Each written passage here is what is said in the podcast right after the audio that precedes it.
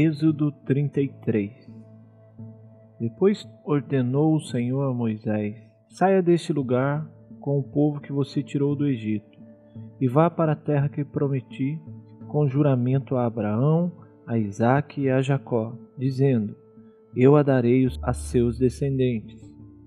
Mandarei à sua frente um anjo, e expulsarei os cananeus, os amorreus, os hititas, os ferezeus, os heveus e os jebuseus. Vão para a terra onde manam leite e mel. Mas eu não irei com vocês, pois vocês são um povo obstinado, e eu poderei destruí-los no caminho. Quando o povo ouviu essas palavras terríveis, começou a chorar, e ninguém usou enfeite algum. Isso porque o Senhor ordenara que Moisés dissesse aos israelitas: Vocês são um povo obstinado. Se eu fosse com vocês, ainda que por um só momento eu os destruiria. Agora tirem os seus enfeites e eu decidirei o que fazer com vocês.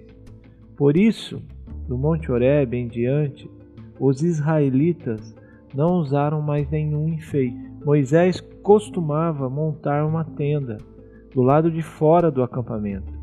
Ele a chamava Tenda do Encontro. Quem quisesse consultar a Deus ia à tenda, fora do acampamento. Sempre que Moisés ia até lá, todo o povo se levantava e ficava de pé à entrada de sua tenda, observando-o, até que ele entrasse na tenda. Assim que Moisés entrava, a coluna de nuvem descia e ficava à entrada da tenda, enquanto o Senhor falava com Moisés.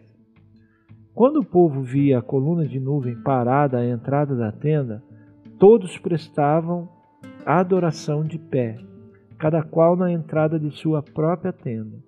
O Senhor falava com Moisés face a face, como quem fala com seu amigo. Depois Moisés voltava ao acampamento.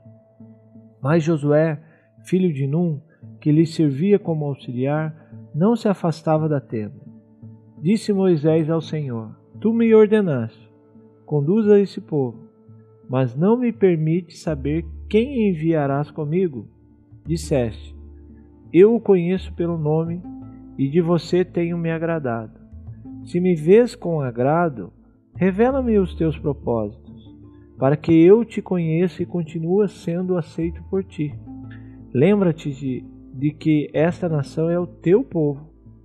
Respondeu o Senhor: Eu mesmo o acompanharei e lhe darei descanso. Então Moisés lhe declarou: se não fores conosco, não nos envie. Como se saberá que eu e o teu povo podemos contar com o teu favor se não nos acompanhares? Quem mais poderá distinguir a mim e a teu povo de todos os demais povos da face da terra? O Senhor disse a Moisés: Farei o que me pede, porque tenho me agradado de você e o conheço pelo nome. Então disse Moisés: Peço-te que me mostres a tua glória. E Deus respondeu: Diante de você farei passar toda a minha bondade, e diante de você proclamarei o meu nome, o Senhor. Terei misericórdia de quem eu quiser ter misericórdia, e terei compaixão de quem eu quiser ter compaixão. E acrescentou: Você não poderá ver a minha face, porque ninguém poderá ver-me e continuar vivo. E prosseguiu o Senhor: Há aqui um lugar perto de mim, onde você ficará, em cima de uma rocha.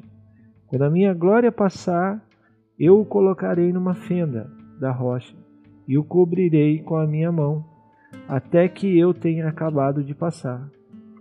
Então tirarei a minha mão e você verá as minhas costas mas a minha face ninguém poderá ver.